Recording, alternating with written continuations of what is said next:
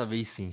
Sejam todos bem-vindos ao Entradas Extras em sua quinta edição, agora já para o meio final do World Baseball Classic. Coisas deliciosas estão acontecendo, Fernandão, surpresas. Eu confesso que eu estou apaixonadíssimo pela Austrália que nos deixou esses dias, mas foi uma participação maravilhosa deles, outras seleções como República Tcheca, a própria Itália. Foi tá lindo de se ver esse World Baseball Classic. Ah, Natanzinho, Joey, Felipe, mestre Felipe, todo mundo que veio e ouve a gente, por que satisfação está sendo acompanhar esse WBC, né? Um grupo A muito louco, né? Todo mundo com duas vitórias e duas derrotas. A minha decepção acabou sendo uma grande revelação de superação, né? Vendo o Cuba jogar, me lembrou muito uma música do Calle Trece, que diz: Sou América Latina, um pueblo sem pernas, pero que camina. Isso foi Cuba no WBC. É, né, Felipe? A gente também deu uma energia extra para Cuba aqui com a zicada no último, no último podcast. É, o Cuba não faz nada direito. O Moncada é ruim, o Roberto não rebate, o time não tem arremessador. Os caras desde então só ganharam. Que beleza. Seja bem-vindo, meu querido. Sempre um prazer. A questão é que camisa pesa, né, meu amigo? E aí, quando o Cuba entra em campo, bicho, tem que ter muito mais tradição aí para conseguir tirar os caras. É surpreendente mesmo, né? A gente achou que as coisas iam desandar para os nossos, nossos amigos, né, lá da ilha. Deu boa, deu certo e tá andando, né? Provavelmente quando a gente voltar semana que vem já não teremos mais, infelizmente. A gente está vivendo um, um período triste, inclusive, de transição, porque a gente sai aí de um, umas duas semanas praticamente com três, quatro jogos por dia. Hoje já foi só um, um jogo só, amanhã também e logo a gente vai ter ainda que esperar o fim do Spring Training para daí sim começar a Major League Baseball. Mas vamos que vamos. Tamo aí. Boa noite. E por último, portanto, menos importante, João, seja bem-vindo, meu querido, mais uma vez com essa camisa tenebrosa do Arsenal aí. É, a fala do Fernandão antes me lembrou muito da grande banda de música gaúcha San Marino que diz: sou, sou latino-americano e nunca me engano. Eu me enganei. Mas ainda sou latino-americano. Eu não me enganei, quem me enganou foi a República Dominicana, tá? Eu queria deixar isso aqui salientado. Se enganou porque quis. Ah, pelo amor de Deus. A gente vai falar disso mais pra frente. Eu só vou lembrar aqui de passar as redes sociais. Ó, terceira semana seguida lembrando de passar as redes sociais. Uh, para você que está vendo aí no YouTube ou em vídeo pelo Spotify, tá aí na tela, entradas extras, Tailgate Zone. Para você que está só escutando, arroba entradas underline extras lá no Twitter, uh, Tailgate Zone no Facebook, arroba Tailgate Zone no Instagram também. E tem um site www.tailgatezone.com.br br A gente volta já na primeira entrada. Hey, take me out to the ball game. Take me out with the crowd.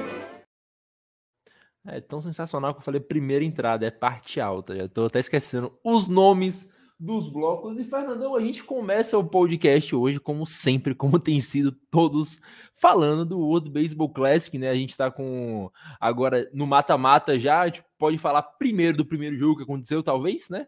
Da Austrália e Cuba. A Austrália até deu um, um baita de um trabalho para Cuba, não perdeu, não entregou fácil. O único jogo que a Austrália realmente perdeu fácil, assim, foi pro Japão, são os favoritos agora junto a Venezuela, Estados Unidos ali, que estão apresentando o melhor beisebol. Mas fora isso, a gente pode falar que a Austrália é a principal surpresa dessa desse World Baseball Classic, porque não, talvez que a Venezuela também ninguém esperava que eles passassem invictos, mas esperava que talvez pudesse passar. Uh, mas a Austrália, ninguém dava nada. A gente comentou aqui no, no último programa que eles entraram com a intenção de vencer um jogo, queriam vencer a Coreia de qualquer forma não só venceram a Coreia, venceram todos os outros jogos, tirando o Japão, e caíram para Cuba no jogo apertado. Eles perderam por poucas corridas, perderam no final e perderam lutando. Ah, sem dúvida, né? se a gente pode falar de uma surpresa positiva desse WBC, essa surpresa é a Austrália, né? Quem imaginava que a Austrália teria uma campanha 3-1 na primeira fase, né? Perdendo, e aí uma, uma derrota sem qualquer demérito, né? Perder para o Japão nesse WBC, pelo que a gente tem visto o Japão fazer é, em 2023 nesse torneio, é, é aceitável e, e, compreensível. O grande jogo da Austrália foi, sem dúvida nenhuma, a gente já falou disso por aqui, né? A vitória em cima da Coreia, que trouxe para o lado da Austrália o desempate. Qualquer coisa que acontecesse de igual entre ele e a Coreia, o desempate era da Austrália. E eles vão para essas quartas de final para jogar contra Cuba, que a gente, é, pelo menos aqui eu não acreditava muito que Cuba fosse mais longe do que isso, e foi muito mais longe, né? Já é uma semifinalista, como você disse, melhor campanha desde então, desde 2000 e desde o primeiro, desde 2006, o primeiro WBC, em que ele foi foi vice-campeão, perdendo para o Japão na final. E fizeram sim, a Austrália e Cuba fizeram mais um jogaço, mais um jogo delicioso de se assistir. Um, um estilo de beisebol diferente entre os dois, né? Cuba, aquele sangue latino, aquela vontade de dar pancada para todo lado, embora tenha restringido a Austrália a apenas três corridas, o jogo foi, ficou 4 a 3 o Montinho se desenvolveu muito bem nesse jogo, mas é, o destaque maior para Cuba talvez seja a sua capacidade de dar a volta por cima, e a Austrália se aproveita talvez de um, de um histórico de uh, conhecimento do cricket para, quem sabe, esportes primos, como beisebol e cricket, é, fazer uma, uma, boa campanha. E a gente é, tem a certeza de que no próximo WBC, em 2026, se não me engano, teremos a Austrália de novo, porque ela já garantiu vaga para o próximo WBC. Ah, e Felipe, a gente pôde ver da, da Austrália nesse World Baseball Classic um time potente, né? Eles bateram sete home runs na competição. Ah, posso estar enganado, mas acho que bateram home runs em todas as partidas. O Ingrove, é, pessoalmente no jogo contra Cuba, né? Bateu um home run em três corridas. Foi um cara que posicionou sete corridas na competição. Então foi um time muito mais potente do que eu esperava. E a Austrália, que, como a gente. Você comentou, inclusive, no, acho que foi no último podcast, ah, que algumas ligas tem a vantagem de ter o apoio da MLB, coisa que Cuba é, pena para ter. A Austrália consegue ter o apoio da MLB para ter sua liga e a gente está vendo o reflexo disso nesse World Baseball Classic. Os caras chegaram na fase de mata-mata, a gente não esperava que isso fosse acontecer e chegaram jogando bem. É, a liga australiana, né, a ABL, que acaba até englobando times de outros lugares, né, da Nova Zelândia, por exemplo, é, é uma liga relativamente estruturada, ela funciona no mesmo sistema, inclusive, que as ligas de inverno, né, daqui da América Latina. Então tem muito jogador que, quando acaba aí o ano, o ano corrido, né, da Major League Baseball, da Nippon Professional Baseball, das principais ligas, acabam emprestando aí alguns jogadores para a liga australiana. E como o Fernandão falou, né, tem mais de um time. É, tem um exemplo bem legal que é o Auckland Tuatara, que é onde jogou o Oscar Nakaoshi, brasileiro, essa última temporada, eles constantemente fazem clínicas com times de cricket. Então, de fato, existe essa interação, essa troca de experiências. É, a Austrália não é uma liga nova, não, a liga australiana não é tão nova assim, né? É, o que mostra que, de fato, com o investimento, o beisebol desenvolve. Você falou da, da questão das corridas anotadas. A Austrália terminou a fase de grupos com 29 corridas anotadas, foi a quarta seleção que mais marcou ponto. Perdeu para a Coreia, né, que marcou corrida para caramba e ficou de fora, o Japão, que tem um dos melhores ataques, e Porto Rico, que também é semifinalista. Né? Então, é, claro, a Austrália perdeu um jogo muito apertado contra Cuba, que qualquer um dos dois que passasse ali seria surpreendente pelo até pelo contexto né, que, a, que as seleções vivem, né? A Austrália não sendo um beisebol tão desenvolvido assim como outros rivais, e Cuba num mau momento. Quem ganhasse certamente seria uma grande história, né? Acho que dos times todos que estão nas semifinais são os dois mais surpreendentes, talvez os que tivessem menos expectativa de de fato passar de fase, né? Então, muito interessante ver esse avanço da, dos australianos, não só na, no World Baseball Classic, mas na, nas competições internacionais como um todo. É, e como falamos já, né, na próxima edição já vai ter aí é, gente jogando lá. Jogos Olímpicos, se eu não me engano, 2000 e bom, o seguinte a Los Angeles vão ser em Brisbane, então a, tem grande chance, inclusive, da Austrália ser host de uma Olimpíada que tenha beisebol, né? Seria, inclusive, muito legal para a gente como brasileiro, mas para o esporte como um todo, porque teria um fluxo de atletas é, de elite, né? Não só os que jogam no World Baseball Classic, mas também de outras seleções que acabam tendo oportunidade de jogarem lá em solo australiano também. Ah, e João, você falou, principalmente você, né, no último episódio, sobre os jogadores do Chicago White Sox em Cuba. E o Moncada, na última gravação, não tinha sequer um hit nesse World Baseball Classic. Hoje, ele está rebatendo ponto .421, tem oito hits em 19 idas ao bastão, apenas três strikeouts. É o cara que está sendo o pilar ofensivo de Cuba. O Luiz Robert ainda não engrenou, mas suas falas fizeram muito bem ao Moncada, ao time de Cuba inteiro, que vem apresentando de fato agora um beisebol botando a bola em jogo, conseguiram andar suas corridas. No jogo seguinte, a gravação, já fizeram isso contra o Panamá. Uh, demoraram de fazer, mas fizeram. E agora eles estão a uma vitória de estarem na final do World Baseball Classic. Pode ser contra os Estados Unidos ou Venezuela. É aquela história, né?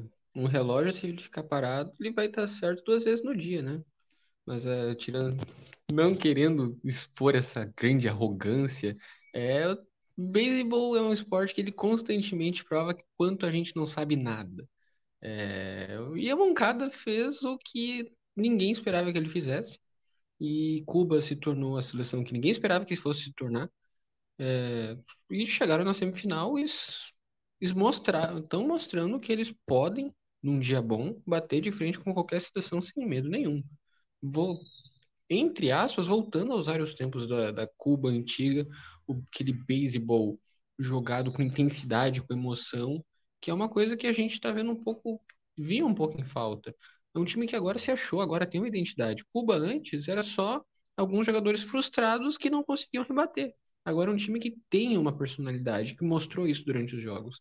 Então, é, Cuba está mostrando uma grande redenção e mostra o quanto a gente não sabe nada desse esporte. E não sei porque vocês me chamaram, não sei nada disso. Eu consegui errar todos os palpites até agora. O que, que, que eu estou fazendo aqui? E um detalhe só, antes da gente continuar, é, o, o fator é, profissionalismo, né? Quando você tem atletas profissionais, claro, a gente tinha uma expectativa muito grande em cima do Moncada, do, do Luiz Robert, mas os três caras que carregaram o piano na seleção cubana são os que vieram do Japão: Ivan Moinello, o, o Yariel Rodrigues, né? O abridor, enfim, o, esses caras que nos primeiros jogos já, já tinham garantido aí uma, uma boa vitória, né? De Cuba. É, contra Taiwan, se não me engano, e contra, contra a Austrália também. Foram os três principais nomes aí desse grupo de arremessadores. E só complementando a informação sobre a Austrália e o cricket que estava sendo falado, é, acho que a partir do mês que vem começa a final do, do, da Copa do Mundo de teste cricket. Vai ser a Austrália, que passou o carro em quase todo mundo na fase de grupos. Copa do Mundo de cricket dura três anos, tá? Só para vocês terem uma noção e vai jogar agora contra a Índia. Quase jogou contra o Sri Lanka. O Sri Lanka jogou metade dos jogos que a Austrália jogou. Só para mostrar como o cricket não faz sentido nenhum. E eu amo esse esporte.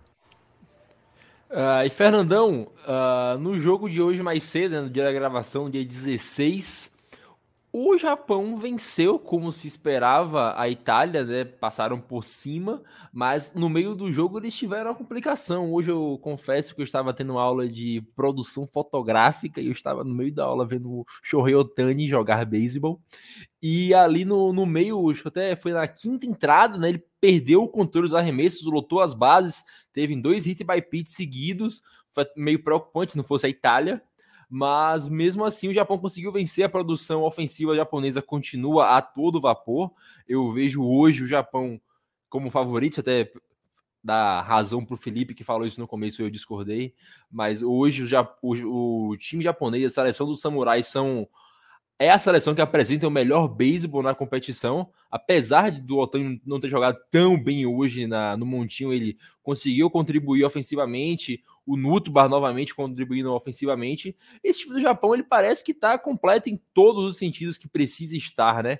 Até agora não teve nenhuma grande prova, é verdade, mas se você for parar para pensar, os Estados Unidos também não teve e não, não encheu nossos olhos. Acho que a seleção mais provada até agora deve ser a Venezuela, mas do que apresentou o Japão, é, tem pouco a se falar deles de, de crítica.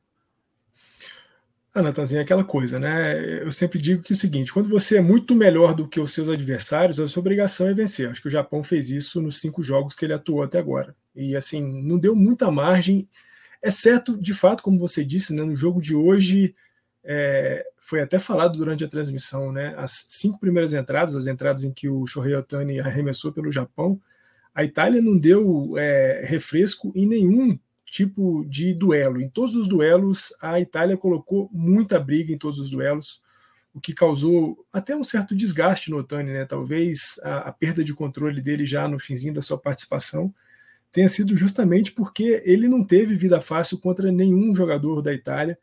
Mas no fim, claro, né, a qualidade do, do beisebol japonês, e aí nós estamos falando de um time que é, me lembro muito bem, né, o Felipe falando no nosso primeiro episódio, quando a gente começou a abordar o WBC, o quanto os arremessadores, o corpo de arremessador do Japão era superior a todos os outros do WBC, e isso ficou evidente, né? Nos cinco é, jogos que o Japão jogou até aqui, o conjunto de arremessadores do Japão com 1.6 de array, com 0.577 de whip, 12.6 strikeouts por cada nove entradas, um home run cedido em cada um dos jogos, de média, e 12.6 strikeouts para cada walk cedido. Então, assim, o, o nível de dominância dos arremessadores japoneses em relação aos seus adversários foi assim algo é, extremamente espetacular. E é, se o Munetaka Murakami ainda não tinha aparecido tão bem no WBC, hoje ele jogou muito bem, mas outros caras é, deram conta de produzir enquanto o Murakami não produzia. O próprio né, Shohei Otani, o Lars Nutbar, né, que é uma bela surpresa para esse time do Japão. É, o Kondo e outros jogadores também produziram muito durante é, as partidas do, da, da, seleção japonesa, do Samurai. E o que o Japão faz é confirmar o seu favoritismo e agora espera aí o vencedor de Porto Rico ou México para ver se consegue chegar na final. Continua sendo muito favorito, tanto contra Porto Rico como contra México. Japão ainda é favorito e acho bastante difícil que a gente não veja Shohei Otani e sua turma na final do WBC, lá no Loan Depot Park, o antigo Marlins Park lá em Miami. Uh, e Felipe, é engraçado, né? A gente pensar numa partida de hoje que entrou o Shohei Otani e o Darvish arremessou no meio do jogo. E os outros três arremessadores que confesso que não conheço, não cederam sequer uma corrida. Quem cedeu as corridas foram o Davis e o Otani. Isso prova o quão completo é o corpo de arremessadores do Japão, né? Até tinha levantado a dúvida pro Bira, pro Fernandão em programas anteriores. Claro, eles não enfrentaram jogadores da MLB ainda. Tem o Willick, que é, que é Rook, Pasquatino também, que é Prospect. Mas mesmo assim, eles estão dominando quem eles enfrentam e quem cederam, os jogadores que cederam as corridas foram os consagrados na MLB, que foram o Otani e o, e o Darvish.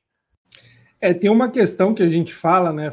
Fora todo o potencial de fato de formar bons arremessadores que a NPB tem, é, e não é não é falsa modéstia, vamos dizer, né? Eu não sou japonês, mas a, quando a gente trata de NPB, que é a, a Liga Profissional do Japão, é, o, o, o fã médio da Major League Baseball pode até achar que o nível seja abaixo da Major League Baseball, de fato é, se você for olhar o geral, mas o corpo de, arremessadores que o Japão leva para os torneios internacionais geralmente é o melhor, porque é uma escola que foca muito bem em formar bons arremessadores, né? Ah, um detalhe, quando a gente olha o, o bullpen, principalmente das outras seleções, a gente vê de fato peças de bullpen dos times da Major League Baseball. É, para quem nunca assistiu alguma coisa da NPB, eu posso te adiantar: todos os atletas que estão no bullpen do Japão, com exceção dos closer, são os aces dos times. Então, é um corpo de arremessadores inteiro formado por melhores arremessadores das suas respectivas equipes. O Imanaga é um ace, o, o Ito é um ace, o, enfim, a Roki Sasaki, o Yamamoto, todos eles são os principais arremessadores da liga japonesa e aí, claro, o Kuribayashi, que era o closer, né? Até eu tentei pôr como destaque da seleção. Cara não jogou nenhum jogo e não teve problema, porque o, o Ota, que foi o fechador do jogo de hoje, é o cara que fecha jogos para o Yomiuri Giants, que é uma das principais seleções. Né? Então, é, um, é uma equipe estelar. É literalmente como se você pegasse todos os melhores jogadores disponíveis é, nascidos nos Estados Unidos arremessando e todos aceitassem o, o, o desafio de jogar pela própria seleção. É, isso que faz do Japão ter uma força diferente. Óbvio, estão jogando em casa, são jogos que estão lotando sempre, né? 41 mil pessoas, quase 42. Como a gente já falou, uma geração extremamente vitoriosa, pendente só ao World Baseball Classic, mas é um time que sabe exatamente por que está indo para esse torneio. Eles têm uma, uma missão muito clara, né? Por mais que o, o técnico pareça meio professor Pardal em algumas decisões, é, é, eles trabalham com uma margem de, de erro muito grande, porque se o Darvish entra, cede duas corridas, não tem problema, tem uma série de outros arremessadores para os próximos jogos que são talvez melhores que o Darvish, né? Eu até falei em algum dos grupos hoje se você pega aí os, os cinco, quatro nomes da rotação, o Darvish é o menos pior deles, por incrível que pareça. Assim, o Otani é um, um bom arremessador, o Darvish é um bom arremessador. Só que o Sasaki e o Yamamoto são melhores que eles é, como arremessadores, né? O Otani, óbvio, é fora da, de qualquer cogitação comparar ele com outros jogadores, mas arremessando, a gente tem um nível técnico extremamente alto no Japão, né? E, e, um detalhe: o Japão é o time que mais vai ter os arremessadores descansados para as próximas fases. É, o Japão tem daqui para o próximo jogo, né? Hoje foi o, o duelo contra a Itália, quando a gente está gravando. Próximo jogo do Japão é no dia 20, então são quatro dias, que é o mínimo que a Major League Baseball exige para qualquer arremessador que tenha batido 90 arremessos. Nenhum bateu, então todo o corpo de arremessadores do Japão estará disponível para o duelo contra, uh, contra quem, né, como o Fernando falou, quem venceu a, a, outra chave, né? Quem o próximo jogo o Japão vai ter um, um, um, corpo completo, e aí, claro, só não vai jogar eventualmente a final quem de fato jogar esse jogo, porque são só mais dois duelos que, que o Japão tem, né? Qualquer semifinalista, na verdade, até o, o jogo do título. Então, é, para quem nunca acompanhou, fica o convite aí. Eu sei que é difícil acompanhar a Liga Japonesa, mas é um, é um deleite aí para quem gosta de arremessador de alto nível, arremessadores de efeito, né, com arremessos de efeito, bolas rápidas, quase todo mundo bate 100 milhas por hora. É um, é um prazer acompanhar essa liga, porque realmente o nível é bom. E, João, a gente percebe às vezes que os americanos, principalmente os americanos, acho que só eles na verdade, não dão muita ligança pro torneio. A gente vê uma, uma, mentalidade, um posicionamento meio blé, vamos chegar de qualquer jeito, vamos ganhar de qualquer jeito, ou não vamos ganhar porque não importa. E hoje, assistindo o jogo na, na aula, percebi que. Foi a primeira vez que eu vi o Otani arremessar no torneio, eu não tinha visto o primeiro jogo. O Otani estava extremamente eufórico com o jogo. Ele comemorava cada strike sempre que ele errava uma ou era bola ou era hit by pitch. Ele ficava frustrado. As expressões faciais, corporais do Otani estavam à flor da pele. Então a gente vê que o principal jogador do torneio, que é o Shohei Otani, a exploração de uma das principais seleções que deve mexer com todo o psicológico de todo mundo, está animado para ganhar um negócio, está preocupado, está com vontade de vencer. E para outro lado, para dar um complemento, a gente também tem que elogiar o trabalho que o Mike Piazza fez na Itália, porque não era uma seleção que, pessoalmente, eu não dava nada. É uma seleção que o que tem de bom hoje são alguns prospects. Uh, o Mick Fletcher, que jogou muito bem, o South Freelick, que jogou muito bem, o Pasquatino não jogou bem, mas é um, é um bom prospect lá dos Royals. Uh, a seleção que chegou muito mais longe do que eu achei que chegaria. Eu achava que passaria o Reino dos Países Baixos nesse grupo. Então tem que vale destacar o, o, trabalho que fez o Mike Piazza, como o fã do Fernando Alonso gosta de falar na Fórmula 1, tirou leite de pedra. É, é, de novo a gente tá chovendo uma olhada em falar de Shohei né? Porque tem que falar, é o principal jogador do, do beisebol, mas a gente vê o quanto todos os times estão dando muito valor para esse torneio é, como cada vez mais eles estão levando isso como uma Copa do Mundo de verdade. É, um torneio que está juntando nações e cada um querendo se provar pelo seu país. E a gente é este o motivo da gente achar tão, tão legal esse torneio. Uma pena que ele é só de quatro em quatro anos, mas ele é um, uma grande janela. A gente viu, teve um arremessador, não vou lembrar a seleção, acho que foi de Porto Rico, que ele arremessou uma entrada, eliminou três rebatedores e ganhou um contrato da MLB no mesmo, no mesmo momento com a gente dele. Uma grande janela, a gente vê os jogadores cada vez mais dando o sangue para conseguir jogar cada vez melhor. E é isso que a gente está vendo, o beisebol jogado com emoção. É muito diferente a gente ver um beisebol jogado entre times que não ligam tanto um, um jogo número 64 entre Arizona Diamondbacks e Pittsburgh Pirates no PNC Park às 11 horas da noite é muito diferente, mesmo sendo MLB, sei lá o quê.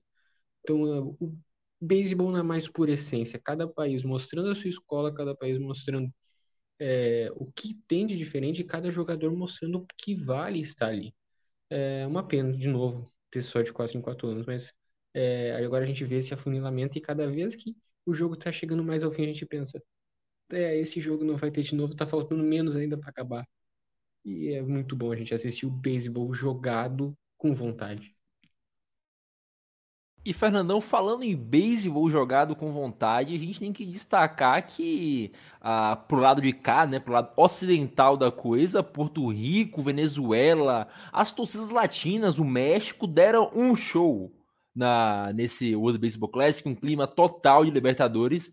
E para sacramentar isso mais uma vez, amanhã a gente tem, quando sair esse podcast, o jogo deverá ter acabado, Porto Rico e México, né, fazendo Uh, ah, para mim, o segundo jogo mais aguardado dessa, dessa fase de mata-mata. O primeiro é Venezuela e Estados Unidos. Eu quero ver a Venezuela passando por cima dos States, mas a gente chega lá em breve.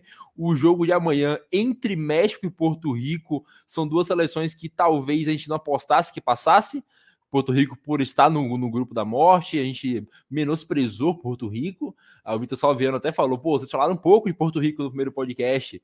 Ah, e o Ayer Molina também fez um trabalho fantástico. Francisco Lindor não fosse o Shohei Otani arremessar e rebater, seria o MVP da competição até agora, tá jogando muito. E o time tá todo entrosado, né? O Bira até falou no grupo lá, um time que joga jogos simples, anota as corridas e ganha os seus jogos. Então, eles vão jogar amanhã o seu queridíssimo Uh, Julio Urias vai abrir o jogo, ele fez uma partida ok contra a Colômbia, né? ele fez uma partida muito boa, só que ele cedeu umas corridas uma entrada que vai ficar lembrado, porque ele cedeu três corridas, se eu não me engano, contra a Colômbia, mas mesmo assim, até ali havia sido uma boa partida. Então amanhã, Porto Rico e México tem tudo para fazer um belo jogo. Meu gato está destruindo a casa aqui, perdão, pode falar. Natanzinho, só para complementar a informação que o Joey trouxe, né, desse jovem arremessador da Nicarágua que atuou bem e foi contratado pelo Detroit Tigers é o Duke Ebert, 21 anos, conseguiu se dar bem aí nesse WBC e garantiu um contrato com o Detroit Tigers. Cara, assim, a torcida latina tá dando um show, né, em todos os estádios. Tinha gente falando é, no jogo, jogaço, né, é, República Dominicana e Porto Rico, que definiu quem passaria, né, desse grupo, já que a Venezuela, surpreendentemente, não por ter se classificado, mas por ter vencido todos os jogos, já tinha passado como primeiro desse grupo, em que tinha também é, Porto Rico e República Dominicana. Tinha gente falando que tinha cadeira no Marlins Park que nunca tinha visto um bumbum sentado nela, e viu pela primeira vez agora com os jogos do WBC. E de fato é verdade, a gente está vendo os estádios lotados, torcida latina muito quente, é, a cada arremesso fora da zona de strike, toda a torcida pede um strikeout, pede um strike para o umpire que está ali marcando o jogo. Mas, de novo, né, é, Porto Rico e México trazem mais um dos clássicos latinos. México com uma liga já muito estabelecida aqui na América Latina. Porto Rico, historicamente, um time que bebe das fontes é, estadunidenses do beisebol, né? Afinal de contas, Porto Rico é um estado vinculado aos Estados Unidos e por isso é, tem um pouco da influência da, do, do beisebol estadunidense e, muitos jogadores porto-riquenhos atuam na MLB. Você falou aí o nome de vários deles e eu acho que talvez, Natanzinho, o grande destaque para mim da seleção de Porto Rico seja o Yadier Molina. É claro, é, você falou do Lindor, a gente viu ontem o Edwin Dias é, barbarizando no Montinho né, por dois motivos, seja porque é, acabou com o, o, jogo ali no finalzinho fechando, mas também porque depois se machucou. Mas tem me chamado muita atenção a postura do Yadier Molina. Né? Hoje, até no nosso grupo aqui de pauta, eu mandei uma pergunta que o Felipe até entendeu. Se eu estava perguntando se o Yadier Molina, que treinou o Navegantes de Magallanes até um tempo atrás, é o mesmo que está treinando Porto Rico. Não, eu sei que é. Estou dizendo se é a mesma pessoa, o mesmo jeito de atuar no jogo é o mesmo, né? Porque a gente viu lá pelos Magallanes um Yadier Molina completamente ensandecido, talvez com a latinidade pulsando um pouco além da conta. E nesse WBC, um cara que sabe movimentar muito bem o time, que sabe colocar muito bem na hora certinha os seus arremessadores, que sabe entender o que está acontecendo. Então, claro, é, quem faz o jogo lá dentro são os jogadores, são os caras que conseguem rebater, são os arremessadores que conseguem fazer as eliminações. Mas eu acho que a atuação do Yader Molina como manager da seleção de Porto Rico tem que ser muito destacada e fica a dica aí para os general managers da, da MLB, quem sabe a gente não esteja vendo nascer aí um grandiosíssimo manager na MLB. Uh, e Felipe, a gente tem visto um, um, Porto Rico jogando um beisebol, como eu disse o Bira, como eu falei mais cedo, como eles estão botando jogadores em base, impulsionando. O time bateu apenas dois home runs, né? O Christian Vasquez bateu um contra a Dominicana, até então o time tinha batido apenas um home run, mas a gente está vendo o Francisco Lindor rebatendo quase 500 de batting average, o Martim Maldonado rebatendo metade das vezes que foi ao bastão, e olha que é o Martim Maldonado, é um cara que não sabe rebater. A gente tem o Kike Hernandes jogando muito, Emanuel Rivera. O time ele coloca os jogadores em base e impulsiona. A gente vê vários jogadores com 4, 3, 5 corridas impulsionadas, como é o caso do Francisco Lindor. Então, estão é fazendo o básico. Eles caíram no grupo da morte e vão vencendo fazendo o básico, né? Que é bem a cara do Molina, na verdade. Bota o jogador em base, impulsiona, consegue segurar as corridas, tirando o jogo contra a Venezuela, que eles tomaram sapeca e aiá, conseguiram chegar perto no final. O Porto Rico vem ganhando bastante propriedade de seus jogos, inclusive contra a favorita, a República Dominicana. Goste ou não, small ball funciona, né? O básico do beisebol é isso: chegar em base e anotar corridas. E aí o seu grupo de arremessadores aliado à defesa conseguir ceder o mínimo de corridas possível. E a chave para qualquer seleção é essa, né? É, Porto Rico tem feito algo que eu acho muito legal, que é jogar como coletivo, não só Porto Rico, né? Mas a Venezuela principalmente não fica tão dependente do talento individual de um jogador ou outro. Eu acho que no World Baseball Classic isso faz uma diferença brutal. A gente está vendo nos resultados, inclusive, como essas seleções que talvez a gente tivesse menos expectativa, né, se comparado principalmente à line-up dos Estados Unidos ou de República Dominicana, a gente vê que são equipes menos potentes, né, mas que estão ganhando jogos porque é um grupo, é um, o beisebol é um esporte coletivo em que, claro, o individualismo faz diferença, é, não dá para dizer que um jogador como o Otani não, não vira chave, né, não consegue ganhar um jogo sozinho, mas a tendência é que equipes bem montadas, bem trabalhadas e que tem um, um, um certo, uma certa rodagem juntos, né, o que de novo, falando do Japão, não, mas é que, algo que faz muita diferença é o tempo que um mesmo grupo está atuando junto, né? Os jogadores se conhecem, sabem o estilo de, de jogo, sabe como pode contar, similar, similar ao que acontece, por exemplo, com Nolan Arenado e, e Goldschmidt, né? Um em cada canto do infield, eles têm uma rotina de jogar juntos, sabe como cada um se comporta. Você consegue ter uma tranquilidade de saber que tal jogada o, o teu colega vai conseguir realizar porque ele está acostumado com isso. É, eu acho que o caminho para que Porto Rico encontrou é, é esse: é, é, fazer o, o, feijão com arroz básico aí, conseguir garantir as, as vitórias, né? Claro, não está sendo fácil, são jogos bem apertados, mas uma característica aí, tanto de Porto Rico como de Venezuela, os times, quando começam a, a, a ganhar, né, a anotar corrida, é difícil parar, é difícil travar o jogo, é, conseguir dar uma, uma, um balde de água fria para diminuir o ritmo, né? Porto Rico está sendo muito intenso, né? A gente vai falar de jogo perfeito também. É, é, o tal do momento, né? E eu acho que, inclusive, é, também vamos falar essa lesão aí do, do, do Edwin Dias tem grande chance, inclusive, de ser um, um tempero a mais nesse time que pode pode impulsionar para coisas maiores até do que eles mesmos tenham se preparado ou, ou pensado, né? Aí, falando de Edwin Dias, João, a gente chega na parte do, de arremesso do, de Porto Rico, né? A gente falou pouco de México, mas falar um pouco mais de Porto Rico aqui agora. Uh, o principal arremessador deles era o closer, era o Edwin Dias, indiscutivelmente. Uh, a gente viu que, tirando o Berrios, né, que foi o Berrios que a gente viu na última temporada aí no queridíssimo Blue Jays, que o Felipe tá com boné, tirando o Berrios, os arremessadores de Porto Rico estão muito bem na competição. Tem um ou outro que não foi tão bem assim. O José Leon jogou muito bem, o Marcos Stroman também foi muito bem, o Marcos Stroman também foi muito bem no último World Baseball Classic, né?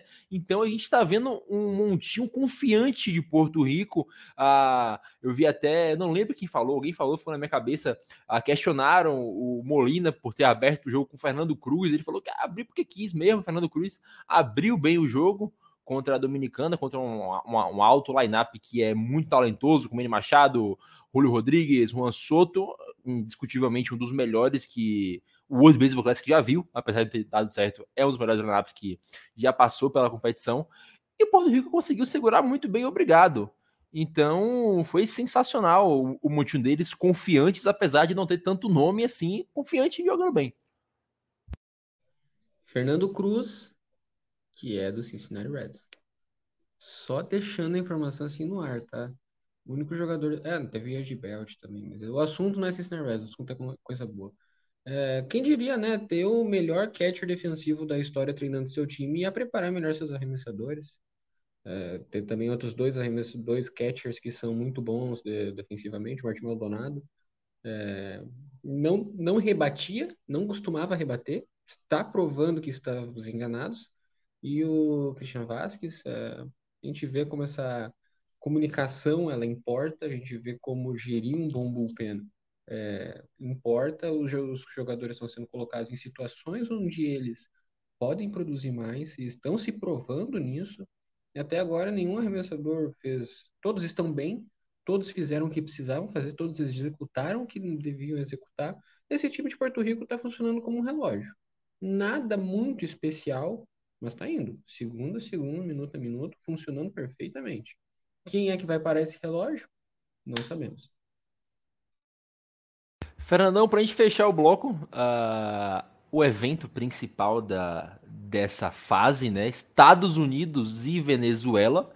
Venezuela, provavelmente a seleção mais mais forte até agora no, nas, nas, atuações que fizeram por conta dos adversários. A gente tem que lembrar que o Japão também vem muito bem, vencendo quem precisa vencer, da forma que precisa vencer, vencendo muito bem. Só que a gente precisa dar destaque à Venezuela porque venceu Porto Rico, venceu Dominicana e venceu bem. Não venceu suado, eles venceram com folga as duas partidas. Agora vão enfrentar os Estados Unidos que não empolga. Os Estados Unidos não empolga de forma alguma. A gente tem o Mike Trout que tá jogando um absurdo, mas fora o Mike Trout, é uma seleção que o arremesso é fraco, uh, os seus rebatedores não estão uh, no, no, que se espera deles no auge. O Trey Turner, Goldschmidt, Arenado não estão chegando nem perto do que está fazendo o Mike Trout, que talvez seja o melhor rebatedor da competição até agora. Mas é uma partida que a gente tem que ficar de olho. Eu não vi ainda quem são os abridores para essas partidas, mas a gente vai ver talvez um finalista saindo desse jogo, né? Porque são duas seleções extremamente fortes. Os Estados Unidos, apesar de não estar jogando o que se espera, ainda é os Estados Unidos. Ainda é uma seleção extremamente competente, com um lineup forte e pode ser que acorde nessa próxima fase agora. O Felipe falou bem né, sobre Porto Rico e Venezuela. Quando eles começam a anotar corridas, é difícil pará-los. Eu acho que foi muito isso que aconteceu com a Venezuela no grupo onde ela estava. Né? Vencer Porto Rico e vencer a República Dominicana foi algo grandioso para a seleção venezuelana, contando com uma belíssima participação dos seus arremessadores, mas também de alguns caras que precisavam provar um pouquinho mais, e um desses caras é o David Peralta, que durante o Spring Training pelos Dodgers não estava rebatendo absolutamente nada, mas chegou no WBC, resolveu rebater tudo que vinha pela frente, foi o que ele fez, né? Tá rebatendo, se não me engano, para 41,7% de aproveitamento, que é muito grande. Né? A gente está falando de uma seleção venezuelana que, no conjunto total de poder ofensivo, está rebatendo a 28,1%, com nove hits e meio a cada nove entradas, com 5,75 corridas anotadas por jogo, e que aí sim é uma coisa que a gente poder ficar de olho nesse jogo Estados Unidos e Venezuela é sobre a paciência dos rebatedores venezuelanos. Eles estão com 1.16 é, strike, 1.66 strikeouts para cada é, walk que eles, que eles recebem. Então, com uma taxinha um pouco acima da, do normal, pouquinho, um pouco, um pouco menos de paciência, mas vai ser bom ver, porque a gente está falando dos Estados Unidos, que se o Japão muito dominante no montinho, os Estados Unidos não é nada horroroso, mas também nada que possa refletir uma certa dominância. E a rate 3,97 nessas atuações do, do, conjunto de arremessadores dos Estados Unidos. Um WIP aceitável, 1,14 de WIP aceitável. 9,25 strikeouts por cada nove entradas. Também cedeu de média um home run por jogo mas só 4,6 strikeouts na relação para walks, enquanto o Japão tem 12,6 strikeouts para cada walk cedido. Os Estados Unidos tem 4,6 strikeouts para cada walk cedido, então uma margem um pouco menor para um time que tem uma produção ofensiva, como tem mostrado a Venezuela, e contrastando com esse montinho não tão dominante dos Estados Unidos, pode ser uma, uma um fator de desempate no duelo contra os Estados Unidos em favor da Venezuela. Acho que, por momento, a gente vai falar dos nossos palpites um pouquinho mais tarde, mas o momento é favorável à Venezuela e é bom a gente ficar de olho nesse jogo. Ah, e Felipe, ah, talvez dando mais ênfase ao que fala o Fernando, no momento está favorável à Venezuela, a gente tem um Anthony Santander jogando um absurdo, Salvador Pérez jogando um absurdo, Eugênio Soares jogando um absurdo, e o detalhe é, o Rosser Altuve não está rebatendo, o Luiz Arraes não está rebatendo, o Acunha não está rebatendo, o Altuve a gente ainda releva porque o Altuve chega muito em base por walk, o Altuve tem cinco walks, o Altuve consegue chegar em base ainda. Mas esses dois jogadores, o Acunha que era um, um dos grandes nomes da seleção, o Luiz Arraes que é betting champion, um cara que você espera que bote a bola em jogo, não está rebatendo. Então você pode ter, a Venezuela ainda tem esperança que esses caras voltem a rebater para as fases decisivas. Não que não venceram, mas duas seleções gigantescas, sim, esses caras rebaterem. Mas ainda assim, há poder de fogo para ser adicionado à Venezuela nessa próxima fase ainda. Caras que estão pegando o ritmo ainda, talvez não peguem, mas podem pegar. É, Salvador Pérez foi premiado, né, como MVP aí do grupo. É, me surpreendeu, porque eu achei que o prêmio seria para o Santander. Santander, nos primeiros dois jogos, ele foi o grande responsável, né, pelo, pelo, poder ofensivo da Venezuela. É, e, cara, é surpreendente porque são jogadores que, tudo bem, a gente sabe do potencial, né? Já vimos boas temporadas de Salvador Pérez, ah, sabemos que o Anthony Santander é um, um rebatedor de potência, só que o que eles estão fazendo no torneio, acho que nem o principal torcedor aí da Venezuela esperaria, né? É, e é, o, é o, o, a diferença que faz você ter essa capacidade no seu time. Se o principal jogador de referência não está lá, você tem outros que podem puxar o barco, né? O, é, a gente vê isso na, nas seleções latinas quase todas, né? Esse, mesmo a República Dominicana teve quase todo mundo rebatendo um pouco, mas a Venezuela está sendo assim, Porto Rico está sendo assim, o Japão está sendo assim, você não fica tão dependente de um único jogador, dois jogadores, quase todos têm potência, né? Tem potencial, aliás, para para garantir um é, o famoso clutch, né? Vamos dizer, o jogador que tem poder de, de transformar uma decisão, né? É, é realmente é, é, difícil explicar o que a Venezuela está conseguindo fazer. É, ter sobrevivido num grupo com tanto time bom, é, jogando tão bem, e, e, foi um dos times que menos, quase que, que se não, se não me engano, só perdeu para o Japão em termos de corridas cedidas foi o segundo que menos cedeu, né? Num, num, time, num grupo que tinha a seleção da República Dominicana. Então, é, como a gente já falou, o conjunto que a Venezuela, a Venezuela está apresentando é realmente admirável. Aí, João, sobre os Estados Unidos, a gente vê que, por mais que eles não estejam alegrando os nossos olhos de ver jogar, tem sim alguns jogadores que estão jogando bem. Helmuto, Mike Trout, Arenado ali, Tim Anderson. Tem outros que não estão alegrando, que é o caso de Will Smith, Kyle Schwarber, uh, Mookie Betts, principalmente, que esperava muito dele. Mas o grande ponto da seleção americana tem sido os arremessadores que entram após o starter. O Wainwright jogou bem, o Lance Lynn jogou bem, ah, o Nick Martinez não jogou bem, né? Mas a gente tá vendo o o, o Singer, o Bard, alguns outros jogadores que não estão dando conta do recado quando entram no meio do jogo, cedem bastante corridas, e isso pode ser preocupante para os Estados Unidos jogando principalmente contra a seleção que todo mundo rebate, como é a seleção venezuelana. É, já era sabido, né, que antes esse uh, WBC, que os Estados Unidos a gente pode comparar muito com o que é hoje o St. Louis Cardinals. Um lineup poderosíssimos. É, bate de frente com qualquer outro na história. É, tanto que tem alguns MVPs, alguns betting champs da MLB, e só que arremessador não tem muita coisa, tanto que levou os próprios arremessadores do St. Louis Cardinals, é, o Wainwright, o Miles Nicolas, o... Se eu não me engano, não, acho que não foi, desculpa. Então é o que a gente está vendo, principalmente no torneio de tiro curto. O, o Gallego, esse, o Gallego está no México. Isso. Então é o que a gente vê num torneio de tiro curto como esse, ah, é, nem sempre dá tempo do rebatedor voltar do slump que ele caiu. Mas o arremessador ele vai ter um, um jogo aqui, daqui quatro, cinco dias vai ter outro, é, vai jogar muito mais e vai ter, por consequência, muito mais vezes que ele vai impactar o jogo.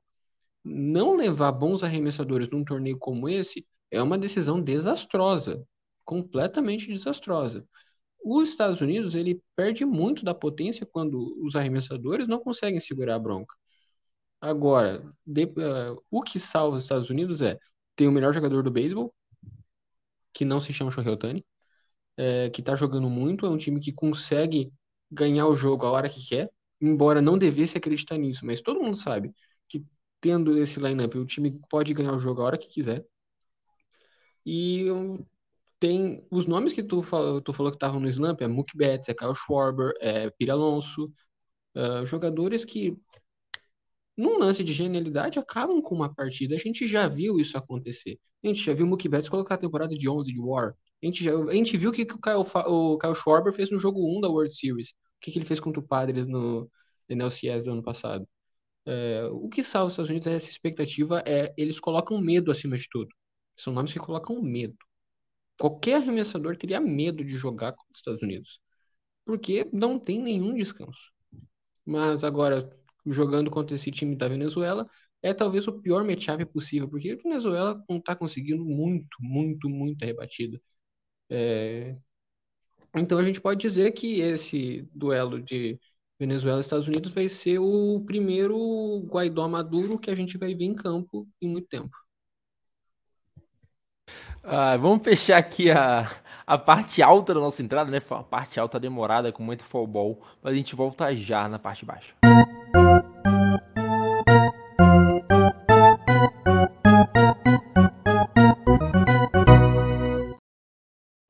Voltando na parte baixa, falando um pouco mais de WBC, só para a gente finalizar o assunto aqui que não falamos porque não avançou de fase. A nossa queridíssima, João, República Dominicana, né? Cadê os caras? Cadê os caras que é o líder? Os caras que são os favoritos? Eu botei muita fé, eu confesso que me decepcionei. A Dominicana, como disse, Vitor Salviano entrou de salto alto, achou que já estava classificado, já estava na final. O time não rebateu como deveria. Eu lembro até no primeiro jogo contra a Venezuela, na primeira entrada logo, Julio rebateu, Juan Soto rebateu, o chegou atrás, todo mundo foi rebatendo. Eu falei, pô, acabou, os caras são campeões, não tem como.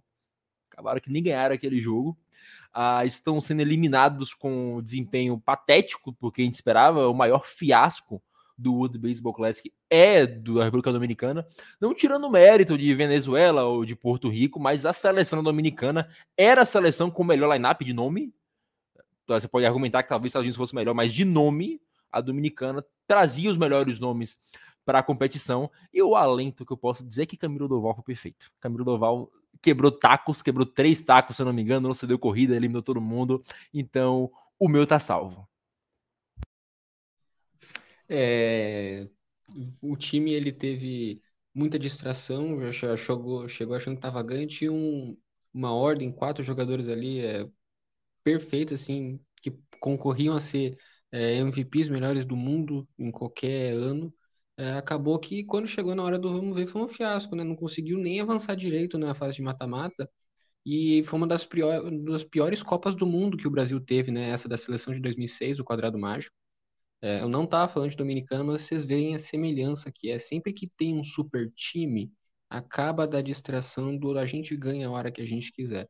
A gente viu o José, o José Ramírez falando numa live, acho que se não me engano foi do Manny, que o time saiu para beber na noite antes do jogo e depois teve aquele fiasco contra Porto Rico, onde o time perdeu de 7 a 3, sem mostrar qualquer reação, sem esboçar qualquer força Simplesmente os caras jogaram de ressaca. Tô achando que são quem?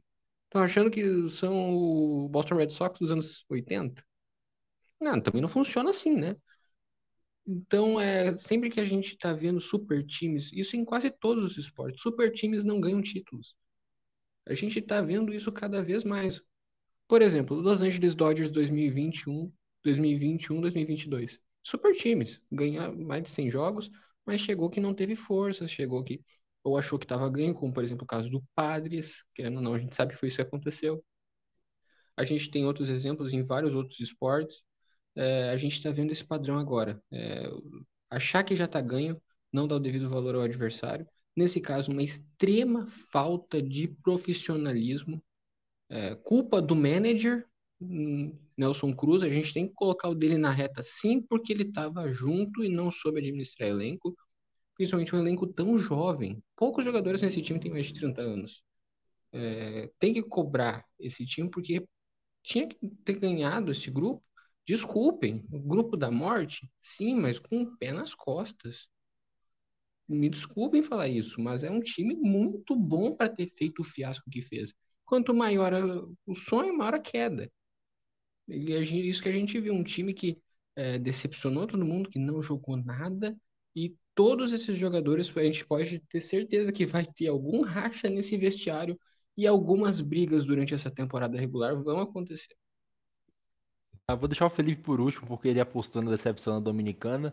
Uh, Fernandão, uh, a gente pega naquele elenco maravilhoso, esse ano galáctico dos, da Dominicana. Eu vou desconsiderar o William Dames, porque ele, foi, ele teve só quatro at-bats, mas a gente teve só o Candelário, que estava fechando o buraco, o Eloy Jimenez e o Juan Soto rebatendo acima do, dos 30%. É um torneio curto, então se espera que os caras rebatam acima de 30%, ainda mais com um elenco desse. E tirando o Juan Soto, tirando o Candelário, como eu falei, e o Eloy Jimenez, ninguém jogou tão bem. A gente viu o Julio Rodrigues com a falha ridícula na defesa. Fez uma defesa linda, depois fez, mas foi uma falha ridícula que ele teve, que virou o Insider Park home run do Francisco Lindor. A gente tem o Catel Martins sem jogar nada, o Mini Machado também sem jogar nada, o Rafael Devers patético nesse World Baseball Classic. O Felipe não vai nem discordar, porque ele foi de fato patético, ele não jogou nada. Assim como o João falou, né? Os caras entraram achando que tava ganho, achando que ah, vira qualquer hora. E não virou qualquer hora. Os caras foram destruídas por, pelas duas seleções de nível parecido que pegaram. É, o, o, João falou muito bem né, sobre esse lance de o time da República Dominicana ter entrado acreditando que era só entrar em campo, dar umas cinco rebatidinhas e estava tudo resolvido, estava ganho o jogo. Acho que isso foi um, um, lance que pesou muito, mas outras, outros dois fatores para mim são bastante relevantes nessa má campanha da República Dominicana. Eu acho que a primeira derrota, a derrota para a Venezuela, é uma derrota que impactou muito na seleção, porque eles olharam lá para frente e viram o seguinte: se tudo continuar mais ou menos igual, ou seja, se Porto Rico também perder para a Venezuela, nossa decisão é contra Porto Rico, como foi, de fato. E, e eu acho que isso já jogou um peso em cima do time da República Dominicana gigantesco. E o outro fator para mim, e esse é o maior de todos, e talvez tenha sido o que mais pesou para a má campanha da República Dominicana, foi a péssima gestão, também lembrada pelo Joey, do, do Roger Linares e do Nelson Cruz. Uh, num jogo como o jogo contra Porto Rico, em que o time estava perdendo você colocar o Teóscar Hernandes na última entrada e nem sequer cogitar colocar o Jeremy Penha, MVP da World Series, MVP da LCS, para jogar, jogando com o Vander Franco simplesmente medíocre, como foi o Vander Franco durante todo esse, esse WBC, mas especialmente no jogo de ontem, né, nós estamos falando do, de hoje, dia 16, no dia 15, Porto Rico e, e Dominicana decidiram uma vaga para as quartas de final. Você jogar com o Vander Franco e deixar o, o Penha de fora, me pareceu uma bola foríssima do, do Linares e também do Nelson Cruz. É, então eu acho que foi uma péssima campanha, eu acho que não, está comprovada, foi de fato uma péssima campanha da Dominicana, mas muito motivada por esses três fatores. Um, talvez excesso de confiança e que cobrou seu preço, um preço caro, ah, uma derrota inesperada para a Venezuela no primeiro jogo do, do, do WBC para os dominicanos. E a última, mas não menos importante, mas sim a mais importante de todas, uma péssima gestão dos treinadores da República Dominicana durante todos os jogos, todos os jogos, mas especialmente no jogo decisivo, no jogo decisivo contra, contra o Porto Rico, porque deixou muita gente com capacidade de virar. Se não, claro, a gente nunca sabe se isso vai acontecer, mas era preciso experimentar um pouco mais, já que nada estava dando certo até ali a quinta, sexta entrada, dava para poder mexer um pouco mais. E o Linares e o Cruz não fizeram nada. Agora eu não vou nem levantar nenhuma bola para Felipe, eu só vou falar, Felipe, você tinha razão, tá? Pode falar. Eu vou até levantar a camisa aqui do Devin Booker para mostrar o quão pipoqueiro é a seleção dominicana. Devin Booker para ele, jogador pipoqueiro. Então, Felipe, eu não vou falar nada. Você tem razão. Pode cuspir na minha cara aí que você tem razão. Não, eu não tenho nem nada a adicionar, na verdade, ao que o pessoal já falou. Eu acho que as seleções que estão entrando no World Baseball Classic, enfrentando o, o torneio e o adversário com seriedade, são as que estão avançando. É, eu acho que para a República Dominicana faltou humildade mesmo. E não é, talvez não seja nem culpa da seleção em si. É, todo mundo comprou essa ideia que a seleção da República Dominicana era quase imbatível pelo elenco que tinha. Falaram várias vezes do tanto de All-Stars que tinha no elenco, tanto de é, né, MVPs, enfim, jogadores que estão num dos melhor, nos mo melhores momentos da carreira, é, potenciais para o futuro, caso do Juan Soto e do, do Julio Rodrigues, que faltou pé no chão, faltou o pé no chão que a Venezuela está tendo, faltou o pé no chão que o México está tendo, que é o que faz o jogo ser vencido, de fato, né? E óbvio, não adianta entrar num jogo de beisebol sem arremessador. Ataque garante jogos, mas contra bons boas defesas e bons arremessadores, a tendência é que o time mais completo, né, que tem melhor estrutura é, em todos os setores, você pode ter um ataque mediano para bom, mas se você tiver um bom grupo de arremessadores, a tendência é que você ganhe o jogo, porque quando você consegue dominar o, o, rebatedor adversário, não adianta. O, você não produz corridas, não produz rebatidas, o jogo não, não flui, né? Não, não tem um ataque. Então é não é querer dizer assim, eu avisei, mas o caso dos Estados Unidos da República Dominicana é muito parecido. É, não só não levaram é, arremessadores de ponta, como não estão enfrentando os duelos com a seriedade que precisa. E os adversários estão. É isso aí, dando essa finalizada aqui no papo de World Baseball Classic, depois de quase uma hora de podcast, a gente dá uma passadinha, como sempre, né, Fernandão? Do lado de cá, na MLB, do Spring Train. De fato, alguns jogadores que a gente vai falar que agora jogaram o World Baseball Classic, como é o caso do Fred Freeman, né? A gente tá dando aquela passada na bruxa que tá solta, tá todo mundo se machucando. O Fred Freeman teve uma preocupação, né? Você falou que não era nada demais, mas liga um alerta qualquer pro Dodger, já que é um dos principais jogadores da equipe, ainda mais com outras lesões que vem acontecendo no elenco antes da temporada começar. Natanzinho, só para poder fechar esse lance da República Dominicana, rapidinho, a gente, no nosso primeiro episódio, né, falamos é, de confrontos de escolas, né? O Japão com uma escola mais cadenciada, muito focada nos seus arremessadores, e, e a República Dominicana na força. Era o que a gente esperava ver, talvez, nas semifinais desse WBC, para confrontar a capacidade de montinho do Japão contra a força dominicana, só que a força dominicana não apareceu definitivamente. De fato, sim. É, algumas coisas bem é, desagradáveis e negativas estão acontecendo nesse WBC. Algumas lesões importantes, sérias.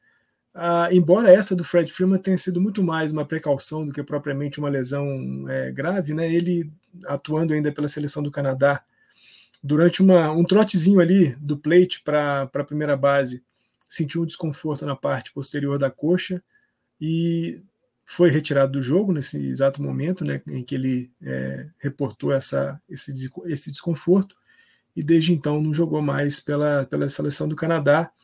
É, ainda não se representou a, ao Spring Training, né, ao, ao complexo de, de, Spring Training dos Dodgers, mas deve fazer isso em breve. E não preocupa, mas claro, é, a gente sabe o quanto um jogador que já é experiente, já tem sua experiência, já tem os seus anos vividos e sabe também o quanto que uma lesão muscular ela é preocupante e o quanto que ela pode é, impactar negativamente na carreira e na temporada de um jogador. Então, de fato, foi melhor mesmo deixar o Freeman de fora do restante do WBC. Ainda faltava só mais um jogo para o time do Canadá, então ele acabou. A gente sabia que o Canadá também não ia muito longe nesse WBC, como não foi. Então, é, foi ruim para o Canadá, foi ruim para o Freeman não poder representar um pouco mais o país dos seus pais, sobretudo da sua mãe, que ele fez questão de, de rememorá-la, né, já que ele perdeu a mãe muito cedo, a mãe dele teve câncer e morreu quando ele tinha 10 anos, a mãe dele era canadense, não pôde mais fazer bonito pelo time do Canadá, mas eu, como torcedor dos Dodgers, quero que ele se recupere logo e possa fazer bonito pelo maior azul do mundo, que isso é o que é mais importante. Uh, Felipe, falando de outro time azul que tá zicado, o José Quintana, né, tem uma lesão já mais séria. Ele tá fora aí até o meio do mês de junho, sofreu um estresse na quinta costela do lado esquerdo, bem específico essa lesão. Uh, mas, cara, é impressionante como o Médici consegue ser amaldiçoado, né, bicho? É, o caso do José Quintana, na verdade, tem um, um pseudo-agravante, né? Na, no meio dos exames, eles fizeram uma biópsia e, e descobriram uma, um tumor benigno, né? Então, por, muito por conta disso também a questão da cirurgia. É, claro, poderia ser muito pior, não é uma lesão grave, é, mas desfalca aí a rotação. Não que fosse o grande, a grande estrela dessa rotação, mas num, num, grupo que você tem dois jogadores já acima dos, né, beirando ou acima dos 40, é, você ter um jogador mais um machucado vai diminuindo cada vez mais a capacidade de absorver outras lesões, né? Então o Mets está com, com um probleminha aí de, de departamento médico, a lesão do, Ed, do Edwin Dias enfim, o time que talvez prometia aí ser uma das grandes surpresas da temporada, na verdade não surpreendeu ninguém, porque é, muita gente já machucada de cara, né? É, como o Nathan falou, Quintana volta provavelmente em julho só. É, lesão nas costas, principalmente para todo mundo no beisebol, né? Afeta, mas para arremessador, é, principalmente, né? Às vezes ela acaba sendo mais chata de, de lidar no, no, na sequência do que lesões em ombro ou cotovelo, né? Porque a, a, as lesões graves de cotovelo que requerem a Tommy John, geralmente é uma reconstrução que dá um, um cotovelo novo para o arremessador. Tem muito cara que volta muito melhor, porque ele, ele praticamente perde a, todo o risco que ele tinha de lesão, né? Alguns, óbvio, voltam a lesionar, mas costas é uma lesão difícil de, de tratar, porque dependendo de onde é, qualquer movimento que faz vai piorar essa lesão, né? Jogadores acabam ficando aí, às vezes, mais tempo até recuperar de fato a, das dores, enfim, da, da possibilidade de, de, recaída na lesão, né? Então, infelizmente, o Mets já começa aí com os dois pés tropeçando nessa temporada, numa divisão que exige deles um, uma rotação em dia, né? Com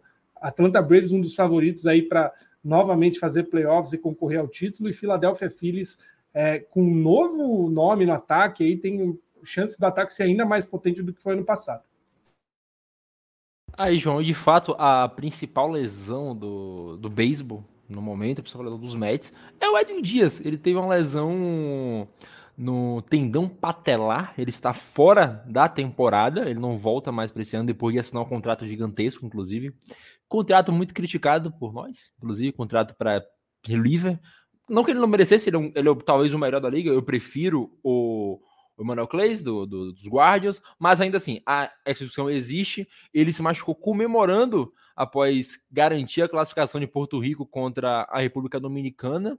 Uh, deu até uma pesquisada rápida e parece a lesão acontecer da forma que aconteceu, sem nenhum esforço brusco.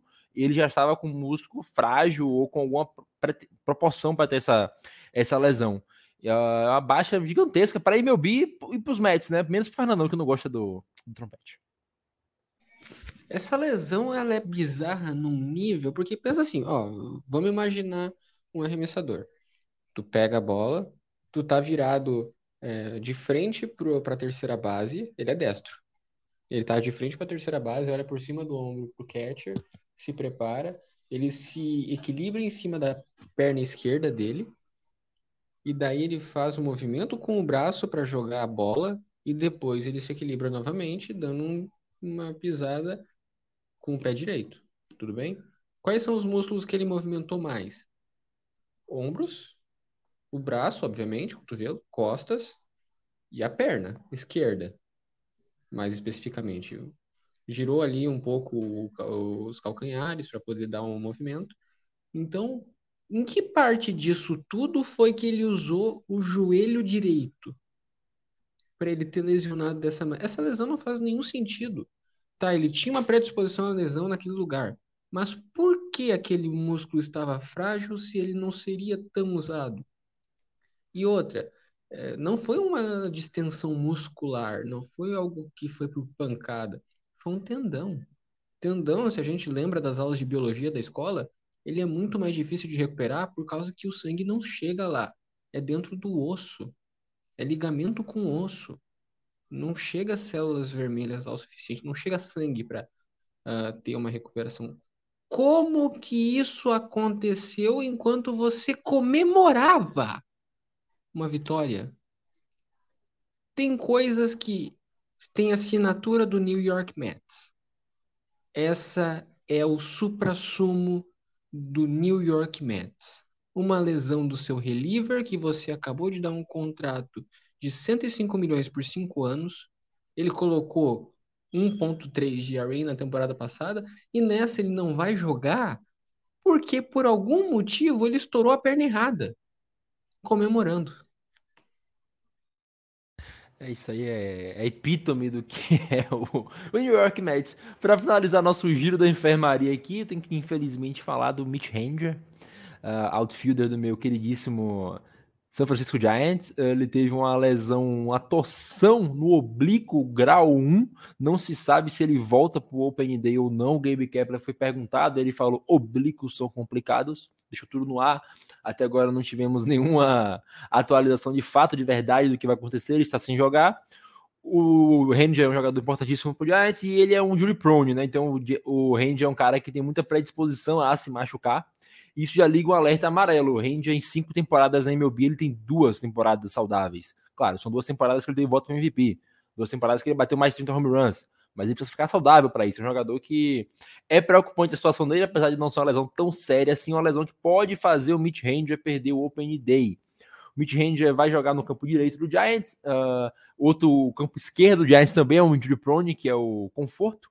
E fica com uma curiosidade para vocês que estão escutando, desde que Barry Bonds se aposentou, os Giants têm um left fielder diferente em cada Open Day desde então.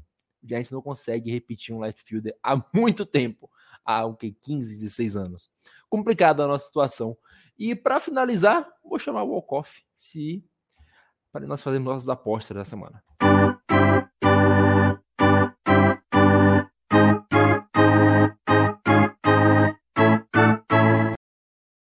Fernandão, esse Walkoff aqui é mais uma redenção nossa, né? Porque o nosso campeão já rodou. A Dominicana foi embora.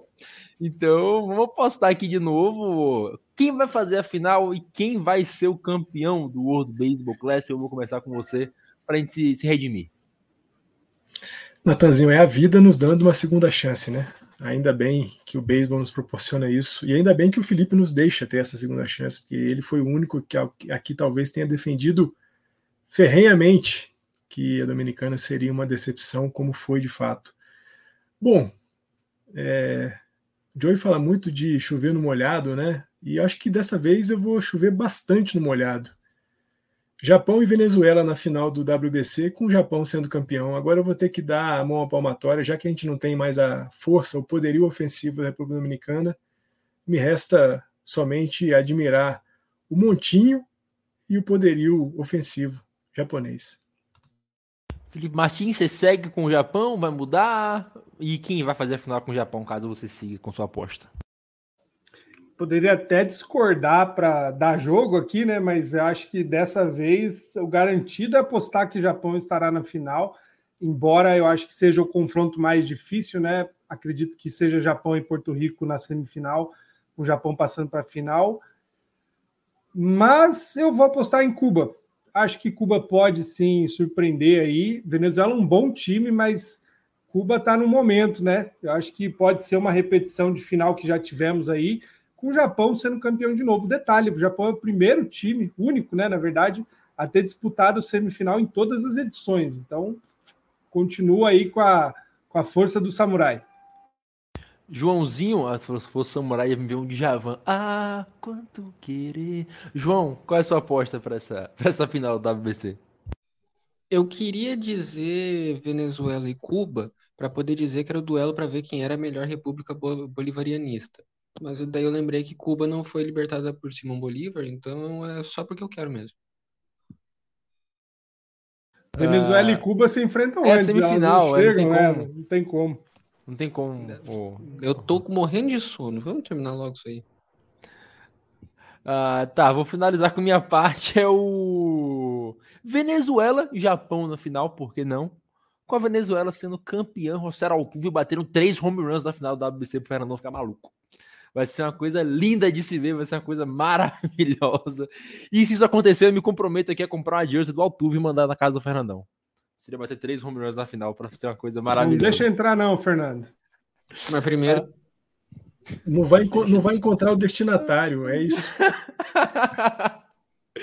Ai, o João já ia me cobrar. O, o Joey falou de Venezuela e Cuba na final, porque para ele a semifinal já é a final antecipada. É, então tá tranquilo. Com toda certeza. Fernandão, mais um prazer. Outra semana, outro prazer, outra satisfação gravar esse podcast com você. A gente volta semana que vem já fazendo o último podcast sobre o outro Baseball Classic, fazendo o recap de tudo e se preparando para MLB. É isso, Natanzinho, Mestre Felipe, Joey, todo mundo que viu, viu a gente até aqui. É, a gente volta no dia 23, gravamos no dia 23, no dia 24 a gente lança o nosso episódio, já com um resumão, com um apanhadão geral do WBC, a gente já vai, ser, vai, já vai ter conhecido o campeão do World Baseball Classic, e vamos começar a entrar de cabeça em MLB, em NPB e também na Liga Coreana. É, NPB e MLB que começam exatamente no mesmo dia, dia 31 de março, e a Liga Coreana, a KBO, que começa um pouquinho depois, mas que também se estende aí no restante do ano.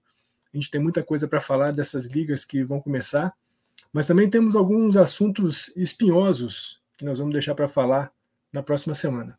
Segue com a gente porque, como eu sempre digo, né, onde tiver uma beisebolinha voando, lá nós estaremos gente falou aqui que vai acabar o WC, a gente vai voltar a falar de MLB. Felipe tá triste. Tá triste aí que o Corey Kluber vai ser o, o abridor do Open Day do Boston Red Sox. Fique feliz, Felipe. Vai ser uma grande temporada ver o Yankees aí ganhar todo mundo. A minha única esperança está em nosso salvador Masataka Yoshida, que vem direto do Japão.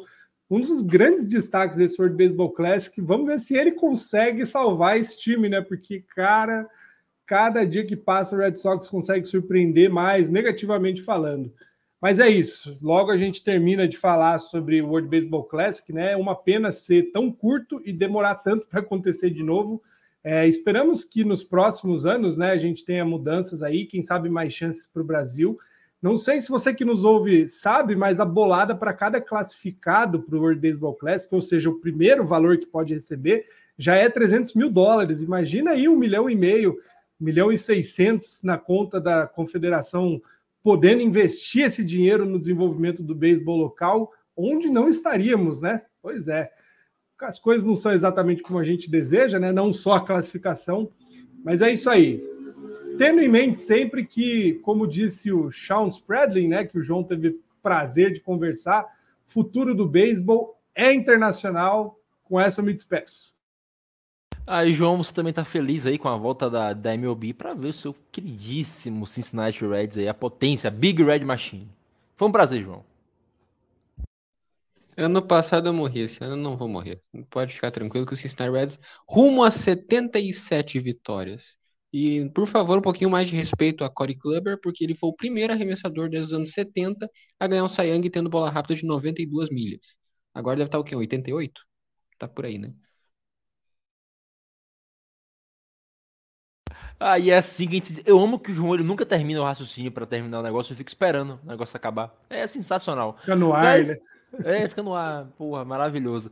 A quem escutou até o final, um grande beijo, um grande abraço. Compartilhe com sua mãe, com seu pai, com sua namorada, com sua amante, com seu amigo, com quem você quiser. Compartilhe com todo mundo. A gente se vê semana que vem. Um beijo a todos e tchau.